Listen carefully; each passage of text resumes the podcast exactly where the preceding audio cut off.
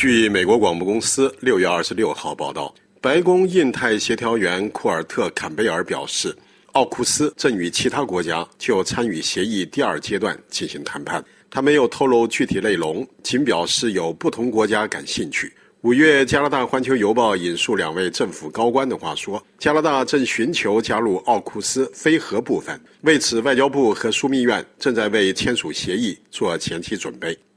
二零二一年九月，美国、英国、澳大利亚成立旨在对抗中国在印太地区影响力的军事防御组织奥库斯，加拿大被排除在外。总理杜鲁多当时说，这是一项关于核潜艇的交易，加拿大短期内不需要购买。今年六月十一日，美国国家安全委员会发言人约翰科比接受加拿大媒体 CTV 采访时，坚称没有计划邀请加拿大加入奥库斯。因为其重点功能只是确保澳大利亚获得核动力潜艇，并不确定是否将扩展至其他技术和功能。直到库尔特·坎贝尔最新表态，承认奥库斯协议第二阶段将在人工智能、量子技术、高超音速、网络安全和反潜战等方面更紧密的合作。环球邮报五月曾引述渥太华卡尔顿大学两位国际事务专家斯蒂芬妮·卡文和托马斯·朱诺。就加拿大与奥库斯的未来关系撰写的论文，他们把核技术合作称为奥库斯1.0，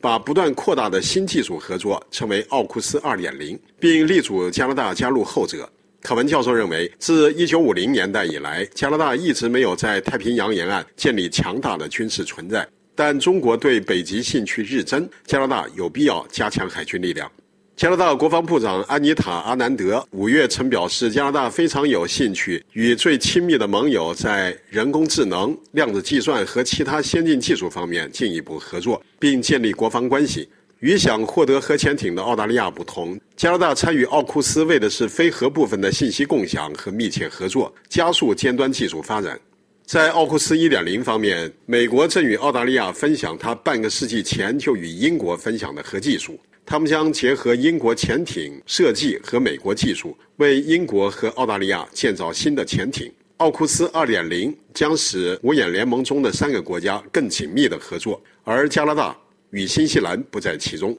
美国智库战略与国际研究中心网站五月刊文敦促加拿大采取行动。作为世界上海岸线最长的国家，与太平洋、北冰洋和大西洋接壤，北约创始盟友。五眼联盟和北美航空航天防御司令部成员的加拿大，竟缺席奥库斯，在大国竞争面前步伐过于缓慢落后。加拿大安全与国防界对是否加入奥库斯有过争议，怀疑者认为奥库斯主要是为了让澳大利亚获得核动力技术，不会限制五眼联盟内的情报共享或合作。但也有人担心奥库斯迟早会取代五眼联盟。美国、英国、澳大利亚、新西兰和加拿大在七十五年前组成五眼联盟，以便共享从截获的通讯中收集到的信号情报、军事情报和由人力收集的情报。环球邮报五月引述消息源的话说，加拿大正观望奥库斯会提出什么条件。加拿大的监听机构、监视部门和通讯安全局早已在五眼联盟中分享情报，